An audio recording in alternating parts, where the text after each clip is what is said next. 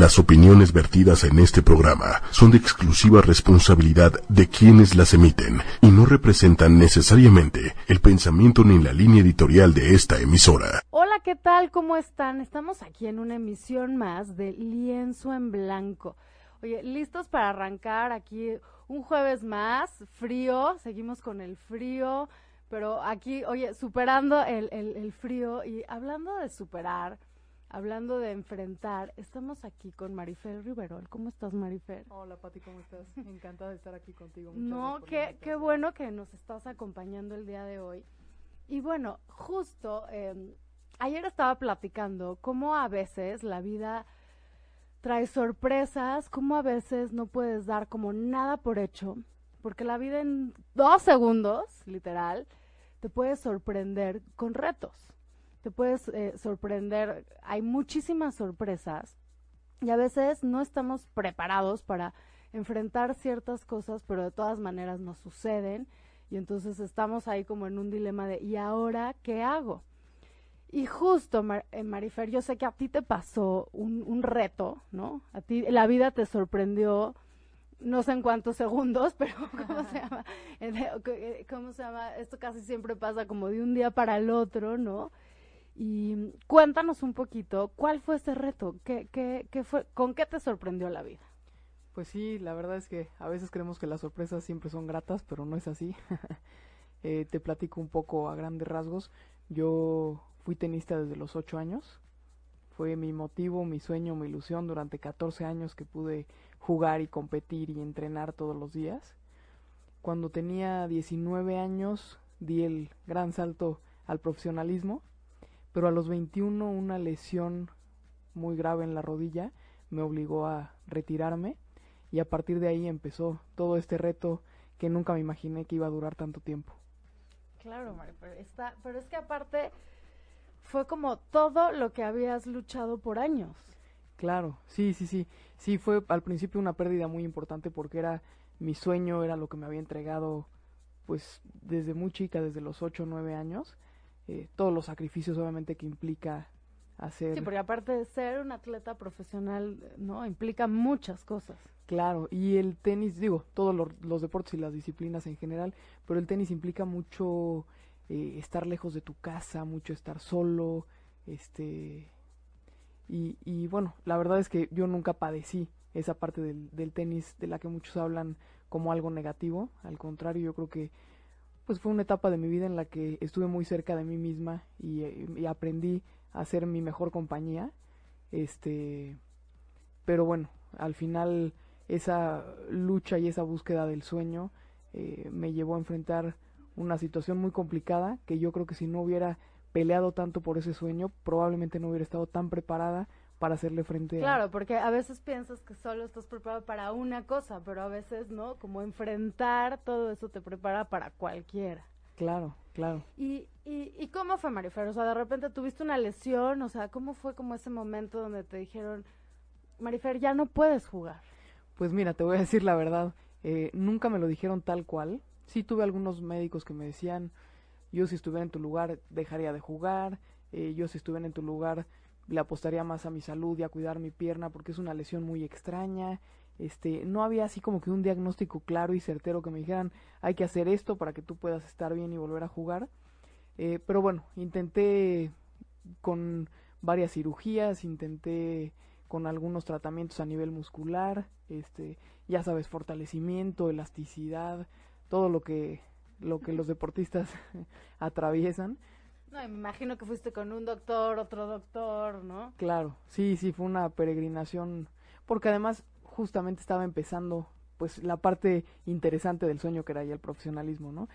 Pero me acuerdo muy bien el día que decidí dejar de jugar, llevaba ya luchando, pues, por lo menos un año, eh, teniendo que someterme a tratamientos sumamente dolorosos para ir liberando la tensión de la rodilla cada vez que yo pasaba dos o tres horas en la cancha y eso obviamente trajo consecuencias eh, de otras lesiones, de desgarres, de tirones, etcétera. Y me acuerdo muy bien que un día estaba entrenando, yo vivía en Argentina en ese entonces, y me acuerdo de estar peloteando con mi entrenador y de empezar a llorar en la cancha del dolor que sentía. Y ahí dije, ya no estoy disfrutando esto que es que es mi pasión, que siempre sacó lo mejor de mí, que siempre me, me incitó a soñar y a intentar. Y ahí le dije a mi entrenador, ya, hasta aquí llegué, ya no más, porque entonces estoy empezando a sufrir algo que siempre amé. Claro, ya, ya, ya no lo estoy disfrutando, lo estoy dejando de disfrutar, esto está dejando de tener un sentido. Exactamente. Sí, y yo sentía obviamente que cada vez pues la lesión iba a peor, este terminaba de entrenar y llegaba a mi casa y muchas veces me quedaba a dormir en la sala abajo porque no podía subir las escaleras, por ejemplo. Este y justamente pues uno tiene que hacer conciencia en algún momento y yo sabía que en esas condiciones pues obviamente era imposible que pudiera competir de tú a tú con, con las jugadoras a las que me tocaba enfrentarme en esa etapa del profesional. de, por, de por sí como esta parte profesional es así de muchísimo desgaste y todo, y claro, con una lesión encima, pues no estás al 100, ¿no? Claro, sí, por ejemplo, jugar un partido y al siguiente partido, pues saber que, que te va a doler al punto de que no vas a poder correr, este, entonces era pues ya un poco más de, de necedad querer seguir eh, luchando por ese sueño que se me escapaba de las manos y claro, uno trata de seguir hasta las últimas consecuencias, eh, pero bueno, llegó el momento en el que supe que ya no, ya no daba para más. ¿Y, qué pasó después, Mariferos? en ese momento dijiste, ¿ya? ¿Y después? Yo pensé que ese era el peor momento, no sabía la verdad lo que la vida me tenía preparado. Eh, Claro que esa etapa pues fue muy dura porque fue la pérdida de mi sueño, de todo el esfuerzo que había hecho durante tantos años. Eh, fue regresar de Argentina a México con las manos vacías, como con esa sensación de fracaso y al mismo tiempo de pues de incertidumbre por porque pues la lesión aunque yo no jugara la lesión estaba y me impedía tener una vida normal de caminar de sentarme levantarme este y bueno, a partir de ahí empezó eh, pues una historia muy dura. Yo creo que la experiencia más difícil que me ha tocado vivir, el reto más fuerte que me ha tocado enfrentar, eh, que fueron ocho años de no poder caminar, ocho años de no poder apoyar la pierna izquierda, eh, de pasar de ser una deportista de alto rendimiento a necesitar que pues que, que me ayudaran a moverme, eh, no poderme desplazar sin la ayuda de unas muletas. Eh, y bueno, em, eh, todo esto empezó como una salida a la lesión y se siguió complicando y la solución no llegaba. Y bueno, fueron ocho años y 24 cirugías para poder volver a caminar. 24 cirugías. 24 cirugías. O sea, 24 veces entraste al quirófano. Híjole, y entonces, ocho años. Ocho años, sí. Eh, claro que al principio ese periodo en el que pues yo lamentaba estar lejos de una cancha de tenis muy pronto pasó porque realmente lo que me empezaba a preocupar y angustiar no era ya no poder jugar tenis sino era poder volver a caminar y poder volver a ser funcional y eh, bueno independiente no y supongo que en esos ocho años pasaste como por distintas etapas no o, o por por momentos. ¿Cómo fueron así un poco? Sí, eh, bueno, la verdad es que ocho años pues de incertidumbre absoluta, ¿no? Porque no sabíamos cuánto tiempo iba a durar y hablo en plural porque mi familia fue incondicional y fue pues el motor que me ayudaba a seguir intentando, ¿no? Y una vez más y confiar en un nuevo doctor y confiar en una nueva hipótesis de qué era lo que me provocaba eh, pues el problema mecánico que tenía en la rodilla que era cuando yo trataba de apoyar o incluso sin apoyar pero al hacer algún movimiento la rodilla se salía de su lugar. Eh, entonces yo creo que al principio como te decía el peor momento fue cuando se rompió el sueño. Eh, y después pues era lidiar con pues con la frustración constante de, de que, de que las cosas no se arreglaban de que no importaba cuánto me esforzara yo en la rehabilitación o de cuánto me doliera un postoperatorio, eh, pues el problema persistía, ver a mi familia sufrir, eh, yo misma, ¿no? Verme la pierna y decir, no, no puede ser que hace primero dos meses, seis meses, un año, dos años, yo corría como loca y ahora no me puedo mover. Eh, las preguntas que siempre te atormentan, ¿no? ¿Por qué me habrá pasado a mí? Yo no me lo merecía Eh, yo siempre me entregué al deporte. Sí, había luchado tanto, ¿no? Esto, o sea, como que con esto me pagan, ¿no? O sea, di tanto y esto es lo que estoy recibiendo. Claro. Curiosamente nunca tuve resentimiento contra el tenis, al contrario, siempre he estado muy agradecida con el deporte por todo lo que me dio, pero yo al principio sentía que todo el esfuerzo pues estaba tirado a la basura, ¿no? Y poco a poco fui entendiendo y sin querer fui aplicando todo lo que había aprendido dentro de la cancha a esta nueva situación que estaba viviendo.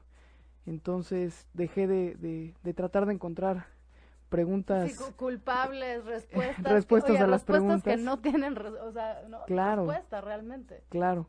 Y pues empecé a tratar de ponerme pequeños objetivos que le dieran algún sentido a mis días no como por ejemplo mantenerme en la universidad. Me acuerdo muy bien que mis papás me decían tómate un semestre date un semestre un año para que te recuperes tranquila y no tengas tanta presión y yo decía será y no me costó mucho trabajo entender y decirles no, porque hoy me levanto a las 7 de la mañana para ir a clase. Sí, necesito un sentido, ¿no? Necesito estar luchando por algo. Claro, y algo que me, que me diera un poquito de satisfacción de decir, bueno, estoy, no logro recuperar la salud, pero logro y estoy avanzando, ¿no? Exactamente, exactamente. Sí, porque además yo decía, ya, ya en ese entonces, ¿no? Decía, ya perdí dos años, porque terminé prepa, me dediqué al tenis un par de años y tenía 21 yo dije, ¿qué voy a hacer el resto de mi vida? No, no me puedo quedar este como deportista frustrada sin avanzar, sin estudiar, sin intentar por lo menos volver a soñar.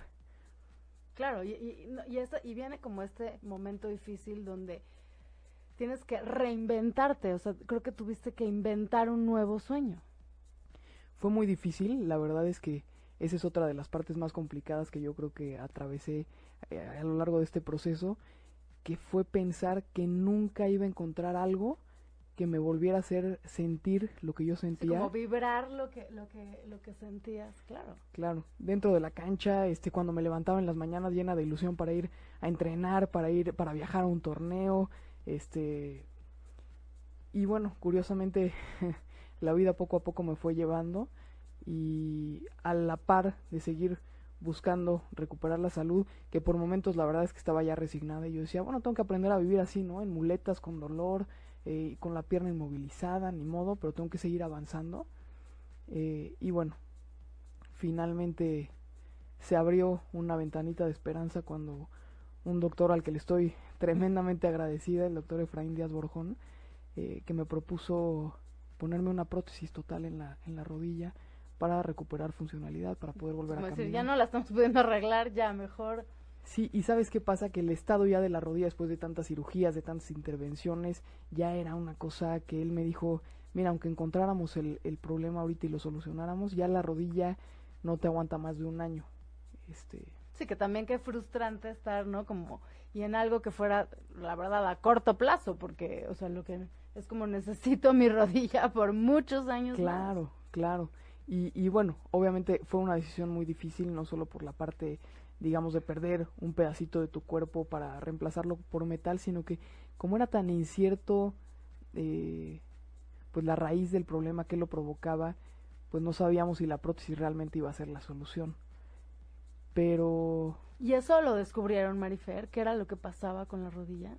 Fíjate que cuando me pusieron la prótesis, al momento de sacar la ya poder verla como más. y verla, pero por la parte de adentro, que obviamente con ninguna cirugía llegaban a, explorar esa parte, se dieron cuenta que la rótula por dentro tenía un hoyo.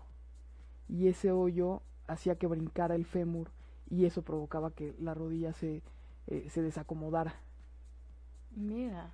Y era demasiado tarde para salvar mi rodilla, pero bueno, por lo menos tuvimos la certeza de que la prótesis iba a ser la solución. Claro, o sea, que pudiste tener esa tranquilidad de que era la mejor solución. Claro, porque muchas veces pasó que me operaban, era toda una teoría, ¿no? Que los ligamentos y esto y lo otro, y entonces me hacían una cirugía muy grande y me despertaba yo de la cirugía y apenas me movía un poquito para acomodarme y yo sentía como la rodilla se desacomodaba, entonces todavía ni salía del hospital y ya sabía que no había funcionado, ¿no?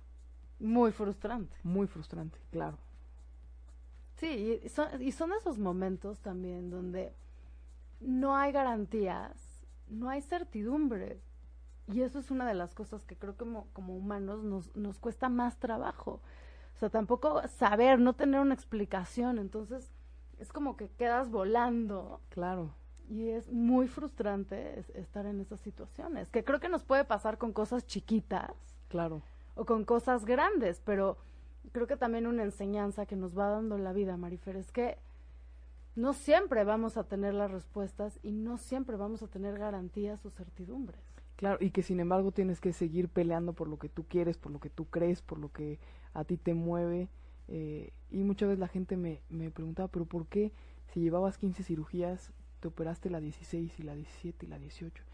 Yo le decía porque yo quería y creía que podía volver a caminar y que podía retomar mi vida y que podía reinventar mi vida. Eh, y, y bueno, siempre fueron decisiones que tomamos en conjunto, en familia, y todos se sumaban a esa esperanza vaga que quedaba en cada uno de nosotros. Y como tú dices, a pesar de la incertidumbre, a pesar de, pues de no tener certeza, eh, pues uno tiene que pelear hasta el final por lo que, por lo que claro, pero aunque no tenga certeza, creo que tienes como de dos, ¿no? Pelear o no pelear, ¿no? O sea, creo que son así como, y creo que a veces, o sea, sí hay que preguntarnos, y creo que las dos podrían ser válidas en algún momento, o sea, también a veces hay que decidir ya no seguir peleando, pero encontrar una nueva cosa para pelear, ¿no? Claro, claro, sí, como tú dices, siempre con, con un límite, como me pasó a mí cuando decidí dejar de jugar. Sí, o sea, igual ahí dijiste, esta pelea ya no es algo sano para mí. O ya no me está trayendo como felicidad, o sea, ya no le estoy ganando. Ya, ya es demasiada inversión, o sea, no está funcionando en mi vida. Entonces, ahora por qué voy a pelear? Exactamente. Sí, bueno, y eso fue todo un tema, ¿no? Poder volver a encontrar algo que, que le diera tanto sentido, que, que sacara lo mejor de mí. Eh, y afortunadamente hoy en mi trabajo lo encuentro. Eh, para mí es una gran alegría y satisfacción levantarme todos los días feliz para ir a mi oficina, para ir a trabajar, para aportarle lo más que pueda a mi equipo, para retribuir. Eh, la verdad es que a mi jefa eh, toda la toda la confianza que ha puesto en mí, todo el empuje que ha, que ha traído para mí, porque cuando yo acababa de entrar a, a, trabajar tuve una complicación muy seria en la rodilla y había tenido experiencias muy malas previas en el ámbito laboral, porque claro, ¿quién, quién te aguanta que cada tres meses te tengas que ir pues por lo menos dos, ¿no? De incapacidad o que te operan o que este, no puedes hablar por teléfono y caminar al mismo tiempo porque o agarras el celular o agarras las muletas. Y, y ella la verdad es que se portó increíble. Eh, me dijo, recupérate, tu lugar está aquí, nosotros te vamos a esperar. Y eso para mí en ese momento de mi vida fue mi rayito de luz que me hizo aferrarme a decir una complicación más, ya tenía yo la prótesis, se me infectó, tuvieron que ponerme un catéter al corazón para pasar antibiótico y atacar el bicho. Eh, y entonces como que mi mundo se estaba desmoronando y cuando ella me dijo, no pasa nada, eh, te recuperas de esto y regresas a trabajar y tu vida sigue. Y yo dije, ah, caray, tiene razón, ¿no? Nos está claro, acabando están nuevas perspectivas, pues sí. Claro, y bueno, todo ese apoyo incondicional que yo sentí, que, que me permitió que un nuevo sueño renaciera y decir, ok, me recupero de esto y en mes y medio, dos meses estoy de regreso en el trabajo de mis sueños, ¿no? Claro, y, qué importantes son estos nuevos comienzos, porque creo que todos en algún momento de nuestra vida hemos tenido estas, o sea, estas caídas, ¿no? Que, de repente dices, híjole, que te tienes que volver a reinventar y son nuevos comienzos. Y qué importante saber que siempre puedes volver a empezar. Exactamente, siempre puedes volver a empezar, siempre puedes encontrar eh, otra ilusión.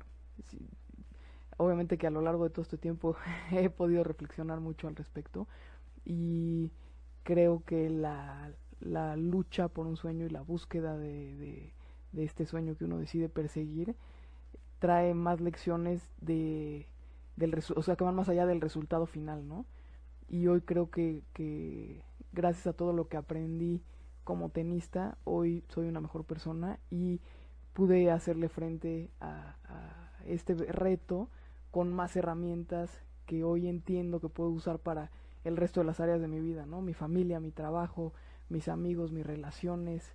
Entonces, siempre, siempre lo digo, eh, que vale la pena luchar por un sueño, a pesar del resultado final, porque todo lo que... O sea, el, mismo luchar te enseña, aunque no lo obtengas. exactamente, exactamente. Sí, luchar con toda la convicción, ir por ese sueño con toda la convicción, con toda la determinación, asumiendo eh, los sacrificios, los esfuerzos, la disciplina que uno tiene que tener, eh, y al final, pues la recompensa es volver a soñar y volver a luchar hasta el final, ¿no? Claro, y saber que te puedes reinventar. ¿Qué te enseñó la cancha, Marifer? Qué buena pregunta. la cancha me enseñó el valor del esfuerzo. Eh, yo creo que tantas horas allá adentro para tratar de pues automatizar y mecanizar los movimientos, eh, tantas horas allá adentro tratando de entender el juego y cómo planear una estrategia. Eh, yo creo que lo más importante que me enseñó el tenis, sin duda, es toda esta parte de, de, pues sí, justamente de la entrega, del esfuerzo, de que si quieres conseguir algo, tienes que trabajar para, para lograrlo. Entonces te enseñó como, como, como disciplina, como no darte por vencida o el otro día platicábamos de, de, lo que era la práctica, ¿no? O sea, de que cuando realmente entendías que si practicabas algo lo suficiente, o sea, forzosamente tenías que mejorar, ¿no? O sea, que como a veces no nos enseñaban a no darnos por vencidos y seguir practicando, como el poder de la práctica. Sí, claro. Y, y, y de la autodisciplina, de decir me levanto y voy. Eh, te voy a decir, la verdad es que yo nunca fui una jugadora tan talentosa o talentosa, eh, pero sí fue una jugadora de mucho trabajo. A lo mejor lo que a mis compañeros les tomaba un par de entrenamientos, a mí me tomaba 10, 12, 14 o hasta 18 horas más de práctica justamente. Eh, pero creo que cuando uno está convencido de lo que quiere lograr, ningún, como dice Rafael Nadal, ¿no? Ningún sacrificio es demasiado grande. Entonces a mí no me pesaba llegar dos horas antes y irme dos horas después del resto de mis compañeros, porque yo sabía que necesitaba mejorar flexibilidad, porque yo sabía que necesitaba mejorar eh, mi servicio. Entonces, toda esta parte en la que tú te comprometes contigo mismo, eh, yo creo que el tenis me lo dio y fue lo que me hizo levantarme después a las 7 de la mañana por 8 años a rehabilitar, ¿no? Por ejemplo, o lo que me hace hoy levantarme. Sí, o sea, entendiste que una disciplina y, tener un objetivo claro. Exactamente. O sea, porque a mí el otro día eh, una paciente me decía, es que lo que me urge es encontrar algo por qué levantarme. Órale. ¿No? Sí. O sea, porque decías que si no, no me voy a levantar. Porque necesito ponerle nombre y apellido, ¿no? O sea, hacer la frase decir, ¿por qué me estoy levantando? Claro. ¿No? O sea, que suene un despertador o que se te abran los ojos en la mañana y, y digas, ¿qué es mi objetivo hoy? O sea, ¿por qué, ¿por qué voy a luchar? Y entonces cuando no lo tenemos, o sea, no que, que no yo me reía con mi paciente porque decía, bueno, ok, tal vez no lo tienes hoy, o sea, a veces sí hay que descubrirlo.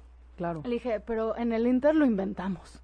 Claro, claro. Luego se puede cambiar, pero yo digo, a veces si no lo tienes, invéntalo, ¿no? O sea, sácatelo de la manga, no importa, porque siempre se, se, se puede ir ajustando, reinventando, pero sí tenemos que tener una razón por la cual luchar. Totalmente, siempre. Y como tú dices, siempre hay motivos y, y yo muchas veces los encuentro dentro de mí misma, ¿no?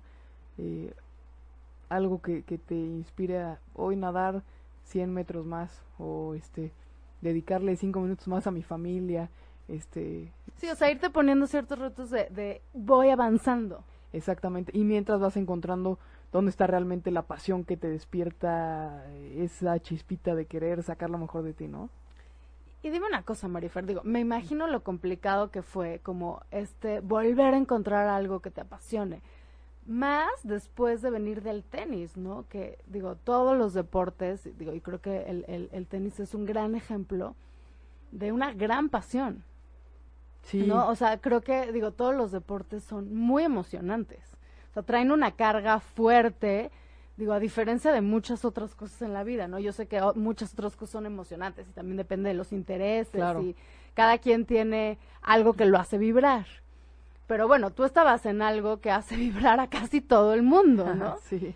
Entonces, qué difícil, me imagino el reto que tuviste de decir, híjole, ¿cómo encuentro algo que me haga vibrar, o sea, cuando vengo de una gran magnitud?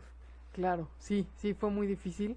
Este, te digo, mucho, mucho, por mucho tiempo yo pensé que nunca lo iba a volver a encontrar y yo decía, qué frustración, o sea, ¿cómo voy, cómo me voy a levantar cada mañana, ¿no? ¿Con qué sentido, con qué me voy a inspirar a sacar lo mejor de mí? Eh, pero bueno, poco a poco, como, como platicábamos, poniéndote pequeños objetivos, aunque no sea el gran objetivo que, digas, esto es por lo que quiero luchar en mi vida, eh, esos pequeños objetivos que te ayudan por lo menos a salir del círculo en el que en el que crees que no hay salida y que no hay escapatoria. Y poco a poco la verdad es que yo creo que tuve suerte. Tuve suerte eh, de tener cerca a mi familia que siempre me ayudó a seguir queriendo buscar ese motivo tuve suerte de encontrar estas personas que, que me dieron trabajo y que pues hoy son un equipo cuéntanos increíble. un poquito de tu trabajo Sí, bueno, mi trabajo se trata eh, de, de, de, insertar publicidad en eventos deportivos a través de la televisión eh, durante las transmisiones en vivo. Entonces, digamos que es la fusión perfecta entre lo que estudié y lo que me apasiona. Eh, todos los deportes son mi pasión. Pero obviamente. no fue casualidad. no creo que haya sido casualidad. ¿no? Son de esas cosas que... Mm, no. Sí, sí, que pasan y que, y que pues uno tiene que estar preparado para, para poder tomar las oportunidades que se presentan. Eh, o sea, se podría decir que regresaste a la cancha. Sí, la verdad es que sí.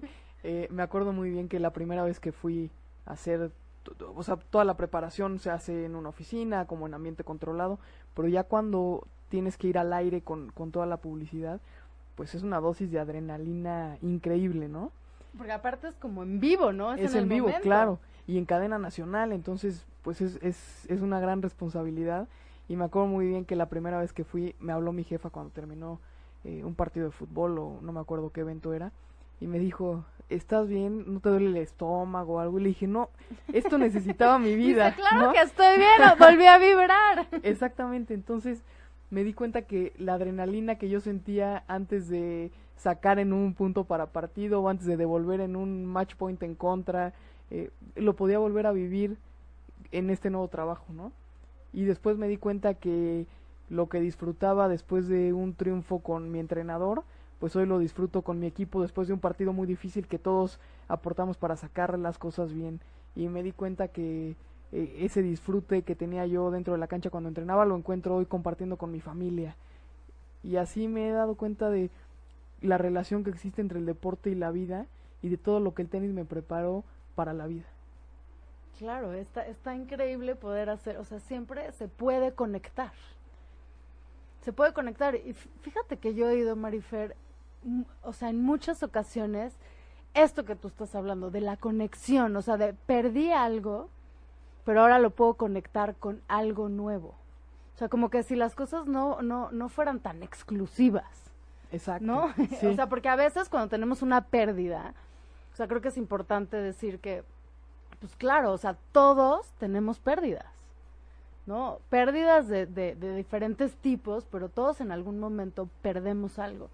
Se puede decir una persona, una ilusión, un sueño, una capacidad, o sea, vamos perdiendo. La vida está hecha de ese movimiento y de pérdidas, pero creo que la clave está en lo que perdemos, conectarlo con, con, con algo que nos vuelva a dar esa sensación. Sí, totalmente. Eh, de eso se trata, ¿no? Las experiencias. Y creo que si uno se enfoca en rescatar la parte positiva de lo que la experiencia puede enseñar o puede modificar a lo mejor nuestras decisiones hacia el futuro para tener mejores resultados, entonces las experiencias valen la pena, ¿no? Si nos quedamos atorados en, en el que hubiera pasado o en la frustración, a lo mejor contra, contra la vida o contra el doctor. Digo que contra... fácilmente puedes caer ahí, ¿no? Sí, claro, sí, yo creo que la línea es súper delgada, pero justamente si tienes, o sea, si sabes lo que fue luchar por un sueño, quieres encontrar otro, ¿no? Claro. Porque quieres tener esa sensación otra vez que te recorre el cuerpo y que no importa si estás cansado, desvelado, este, enfermo, tú tienes ganas de levantarte y de ir a hacer lo que tanto disfrutas. Claro, claro. ¿Y cuál crees que fue, Marifer? O sea, seguro en esos ocho años hubo un momento o una época más difícil o más frustrante. Sí. ¿La ubicas? Es una pregunta muy difícil. Yo creo que a lo largo de ocho años hubo muchos momentos que, que en ese instante fueron el más difícil, ¿no? Pero yo creo que el más, más difícil fue eh, cuando tuve la infección en la prótesis porque había tenido un periodo pues corto como de a lo mejor cinco o seis meses en los que había podido volver a caminar y de repente me arrebataron otra vez eh, o sea, ya estaba ahí otra, ¿no? O sea, como dicen, como los cangrejos, vamos para atrás. Exacto. Porque antes era muy frustrante, pero nunca había logrado sentir que ya lo había logrado. Y en ese momento yo sentía ¿Otra que pérdida? Sí, yo sentía que ya había logrado dejar atrás la lesión, que ya me estaba recuperando, que poco a poco mi vida tenía tranquilidad en el sentido de que ya no todos los días me levantaba y decía, ¿será hoy el día que algo pase con mi pierna otra vez? ¿No? Y justo cuando estaba casi alcanzando un punto en donde yo te digo, me sentía tranquila, ya me levantaba como sin tanto miedo, pasó el tema de, que, la, prótesis se infectó y vino pues otra vez un tema de cirugía, de catéter, eh, de muletas, de volver a empezar de cero a rehabilitar, eh, de no poder caminar otra vez. Yo creo que ese fue el peor momento porque fue como que me sentí tan cerca y tan lejos y dije esto no va a terminar nunca. O sea, ya así con la prótesis siguen surgiendo problemas que me siguen impidiendo tener salud y estar plena. Yo dije, ¿cuándo va a ser el día en que esto termine de verdad? ¿No? Claro. ¿Y qué crees que, digo, porque seguro hubo muchos momentos que sentiste desmotivación, obviamente frustración, ¿no? Claro. O sea, digo, no puedes eh, estar como en esta actitud de lucha el 100% del tiempo. Pero ¿cómo salías de ahí? yo creo que la misma ilusión que yo tenía de esa lejana esperanza de algún día poder volver a caminar, ¿no? Eh, sí me acuerdo de haberme sentido muy, muy, muy desmotivada, muy desilusionada, sin ganas, y sin embargo de alguna manera encontraba la forma de levantarme para ir a la rehabilitación, ¿no? O sea, podríamos decir que tu lucha la alimentabas como de ilusión. Sí, de totalmente. Decir, o sea, de decir, esto es un reto y lo voy a lograr. Sí, claro. O sea, de no darte por vencida. Sí, totalmente. Yo, y yo creo que, que, esa mentalidad la adquirí justamente en el Porque, fíjate, creo que muchos podemos caer en hundirnos en esa desilusión. O sea, creo que aparece, creo que tenemos que estar conscientes de que, o sea, la desilusión, la desmotivación existe. Totalmente. La frustración existe y todos hemos estado parados ahí. Digo, no es un lugar agradable, ¿no? Pero existe y, y, pues en la vida nos toca estar por momentos ahí, por una u otra cosa, ¿no? Lo podemos ver más grande, más chico, pero, o sea, ese cuadrito de desmotivación y de ahí existe, ahí estamos parados. Y, y creo que aquí el reto, y, y casi, casi es como la recomendación a todo el mundo, es decir, cuando estamos ahí parados, ¿cómo salir? Sí, te voy a decir, yo creo que lo primero es reconocer que estamos ahí, reconocer que no pasa nada por sentirnos así, pero poner en la balanza qué es más importante, cómo me siento de desmotivado o, o, la lucha por tratar de dejar atrás esa sensación y esa situación. Claro. Digo, porque al fin y al cabo en ese cuadrito de desmotivación no avanzas. ¿no? O sea, a veces, o sea, creo que es como decir, pues de todas maneras, aquí, o sea, aquí ya estoy, pero pues igual y mejor me aventuro a, a, tratar de pescar otra ilusión en una de esas avanzo. Claro. O sea, por lo menos es tirarle a, a tener más probabilidad de avanzar. O por lo menos no empeoro, ¿no? O por lo menos no empeoro. Que eso me pasó mucho tiempo. Yo sabía que si no iba a la rehabilitación, o sea, no, no era una rehabilitación que me iba a hacer volver a caminar, porque el problema estaba adentro, no estaba arreglado, pero por lo menos yo sabía que yendo a la rehabilitación algo de fuerza iba a tener para la siguiente operación, ¿no? Entonces, sí creo que... O sea, algo de logro, aunque sea mínimo. Exactamente, exactamente. Sí, claro, que, que, que muchas veces yo le he dicho a personas como, tratemos de hacer, aunque sea un baby steps, o sea, un Exacto. pasito chiquito. Un pasito chiquito es mucho mejor que nada. Claro, y que siempre estamos, siempre que estamos en ese cuadrito, tenemos la posibilidad de elegir, ¿no? O sea, no es que estás en el cuadrito y ya te encerraron en un cuarto y no puedes hacer nada. Siempre tenemos la posibilidad de elegir eh, otro camino o de buscar otra alternativa o como tú dices, ¿no? Un micro pasito que puedas dar, aunque no sea la salida completa, pero que por lo menos te acerque un pedacito más a lo que tú quieres lograr. Claro. Y fíjate, ahorita me acabas de, de, recordar como, como todo el sentido de este programa, ¿no? Cuando pensamos en este programa y, oye, ¿qué nombre le vamos a poner a este programa? ¿Qué queremos dirigirlo? ¿Sabe qué se va a tratar? O sea, ¿qué, qué vamos a hablar? Justo terminó llamándose Lienzo en Blanco porque lo que queríamos plasmar es que nuestra vida era un lienzo en blanco. Claro. Pero decíamos, es que es un lienzo en blanco cada minuto. Porque cada minuto, digo, y, digo ya por no decir segundos, ¿no? ya por vernos así, un poquito más ahorrativos, pero era como cada minuto puedes tomar una nueva decisión, o sea, puedes cambiar y ver otra cosa, puedes darle la vuelta, ¿no? Lo que tenías en el lienzo lo puedes volver a pintar en blanco, le puedes arreglar una cosa, agregar, quitar. O sea, al fin y al cabo, decíamos, somos los, los pintores de, de nuestra vida, ¿no? Viendo nuestra vida como, como un lienzo. Y que era una idea que, que no se nos puede olvidar, porque a veces nos sentimos víctimas de las circunstancias, ¿no? A veces eh, nos lamentamos de que nos tocó vivir algo, ¿no? Y lo que pasa es que esas cosas no están en nuestro control, ¿no? Exactamente. Yo, yo justo eh, le decía a un paciente, pues no, son de esas cosas que no te formas para eso. ¿no? O sea, si hubiera una fila, pues no, no te formas. Pero no lo puedes decidir, o sea, a veces las cosas pasan. Claro. Pasan, pero donde sí tienes tu, tu lienzo, donde sí puedes decidir qué haces con eso, es qué vas a hacer con eso que pasó. Claro, y que siempre hay eh, situaciones o momentos que, o incluso acciones que sí dependen de ti. Y mientras eso que depende de ti tú lo hagas entregado al 100, claro que hay factores externos que inciden de cualquier manera en el resultado final de lo que estás buscando, ¿no?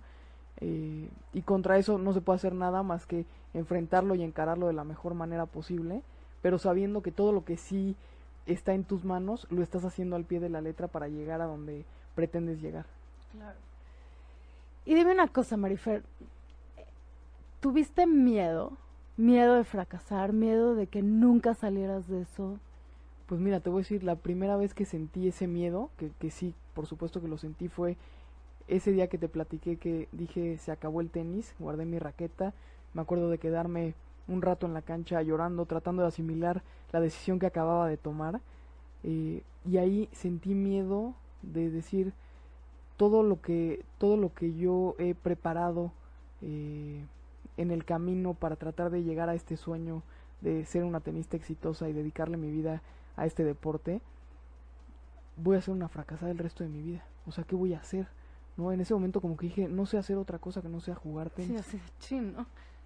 y en, en, ese momento sentí ese ese miedo tan profundo no después empecé a estudiar administración de empresas y sentí nuevamente el miedo como a la mitad de la carrera de decir, esto no me apasiona, esto no saca lo mejor de mí, ¿qué voy a hacer? Si no tiene nada que ver con el tenis.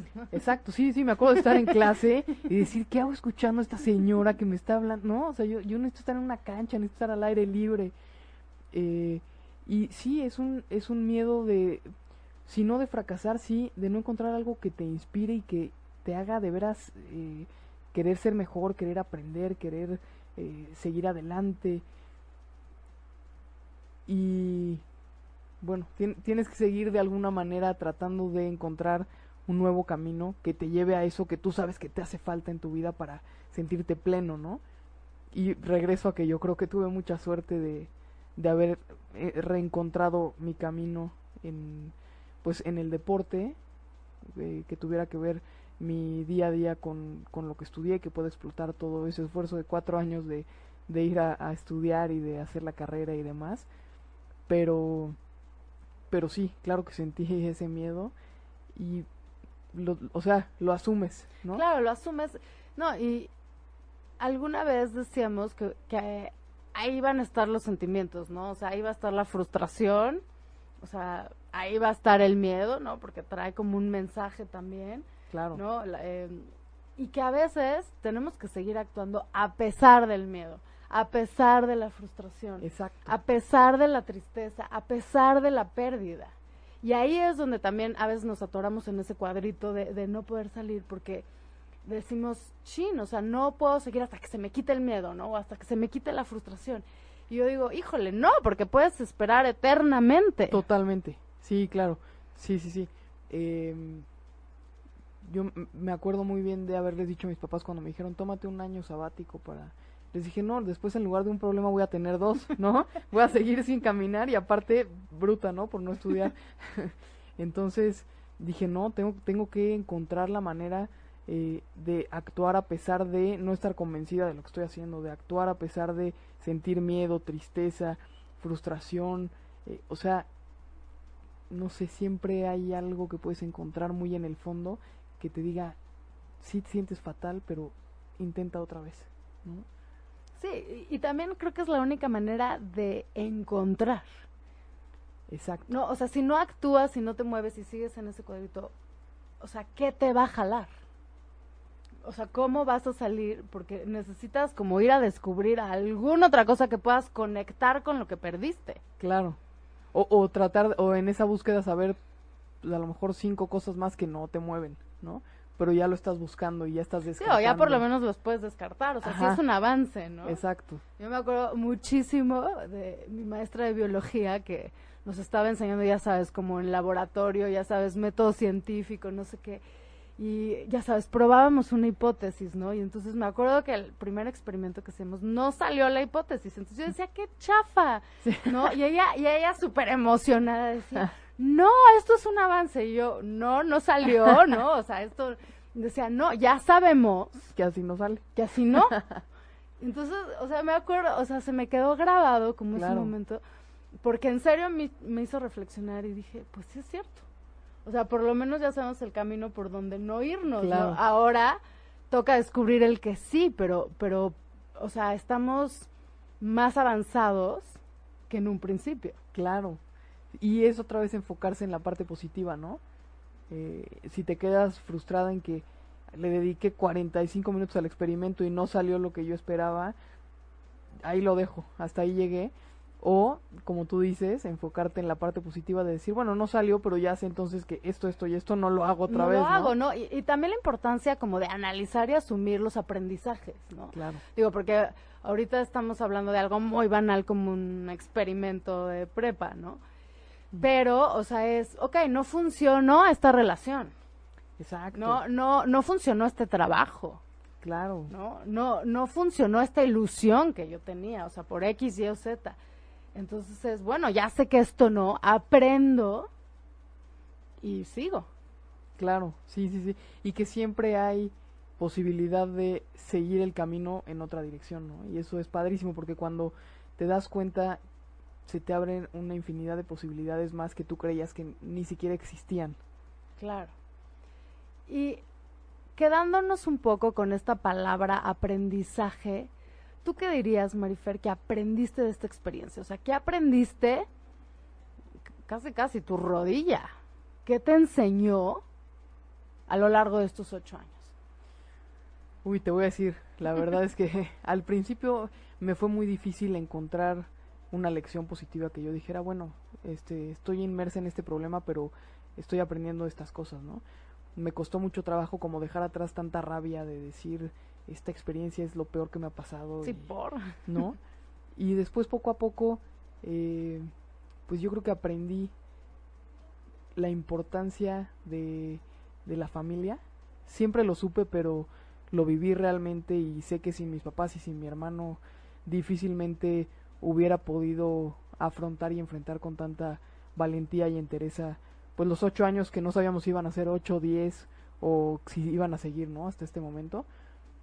Entonces yo creo que saber que mi familia pues es intocable y es incondicional eh, fue una de las pues de los descubrimientos más bonitos a lo largo de esos ocho años. También creo haber aprendido y sigo aprendiendo el valor del, del esfuerzo. Se sigue reforzando. Es que yo creo que sí es un valor, o sea, sí, sí es ah, que decimos de la práctica, o sea, sí es algo que tenemos que practicar, o sea, y si no lo dominamos, el esfuerzo, y vamos tirando la toalla, es como decir, no importa, o sea, poco a poco puedes ir aumentando esa capacidad de esfuerzo. Exactamente, sí, claro. Y que si un día te equivocas no pasa nada y al día siguiente puedes retomar. Este, pero sí, sí creo que aprendí que pues uno tiene que trabajar para conseguir lo que se propone. Y eso es, yo creo que la lección más importante que me dio el tenis y que me reforzó la lesión, porque hoy sé que pues que, que, que, no solo no se, no, no se te regala nada, sino que no tendría por qué, ¿no? Uno tiene que trabajar y conseguir lo que se propone y, y yo creo que la tercera cosa que aprendí en este proceso es que uno puede perder todo menos el buen humor. Yo creo que esa alegría y, y ese por lo menos estar de buenas, eh, enfrentando y asumiendo, pero con una actitud positiva y desde la sonrisa, eh, yo creo que eso es una de las tres cosas más valiosas que, que he aprendido en este proceso. Claro, porque acordándonos de ese cuadrito que decíamos de frustración, o sea, de todas maneras estás ahí. Exacto. No, creo que una sonrisa y un buen humor sí lo hace más llevadero. Exactamente, sí, porque exacto, si no se te hace encima más tedioso, ¿no? El proceso y estás enojado y a lo mejor eh, empujas o pones una barrera con tu familia, con tus amigos que quieren estar ahí para apoyarte, para ayudarte, para acompañarte. como hace ratito decías, o sea, empiezas a sumar problemas. O sea, tenía uno, pero ahora tengo como cinco. Exacto. Sí, yo creo que a mí me rescató mucho esa esa buena energía que siempre tuve en mi casa y que obviamente pues yo me impregnaba también de ese buen humor, ¿no? Claro, que Qué increíble todo esto que nos estás diciendo, Mariferi. Y, pues creo que tenemos que recordar ese lienzo y, y todos preguntarnos tal vez qué queremos lograr y qué tanto esfuerzo le estamos poniendo. Exactamente, sí, siempre creo que la reflexión es, estoy haciendo todo lo que puedo hacer para llegar o para acercarme más a lo que me propuse. Claro, y creo que el mensaje de hoy es, no importa qué ritmo, no importa si son pasitos chiquitos, grandes, o sea, el chiste es avanzar. Exactamente, y en el camino reconocerse cada pequeño avance, ¿no? Por insignificante que parezca, pero es un pequeñísimo avance, como tú dices, ¿no? Baby steps, pero que te van encaminando y acercando poco a poco a lo que tú quieres. Pues qué increíble, En serio, te felicito. Qué padre que nos puedas transmitir todo esto. O sea, y creo que eres un gran ejemplo, ¿no? Ay, muchas gracias. Y, y, qué increíble que aparte de haber hecho este, eh, haber superado este reto, tener este camino, eh, realmente el transmitirlo también es increíble porque puedes tocar los corazones de muchas personas y también que cada persona enciende ese guerrero interno y que, y que todos empecemos a luchar por lo que queremos lograr. Creo que necesitamos un mundo de guerreros y todos lo somos, si nos los proponemos. Claro, sí, es cuestión de buscarlo, como tú dices, adentro de cada uno. Y ahí está, solo hay que despertarlo. Claro, despertar al, al, al, guerrero interno. Marifel, te quiero agradecer muchísimo venir el día de hoy. Eh, muchísimas gracias por, por haber venido y por ayudarnos a pintar ese lienzo.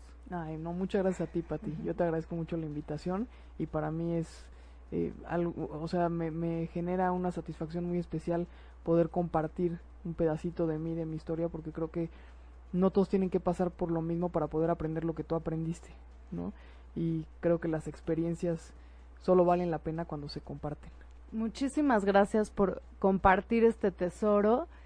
Y pues esto fue Lienzo en Blanco y los invitamos todos a seguir escuchando ochoymedia.com. Yo soy Patti Galo, muchísimas gracias. Si te perdiste de algo o quieres volver a escuchar todo el programa, está disponible con su blog en ochoymedia.com. Y encuentra todos nuestros podcasts de todos nuestros programas en iTunes y Tuning Radio. Todos los programas de ochoymedia.com en la palma de tu mano.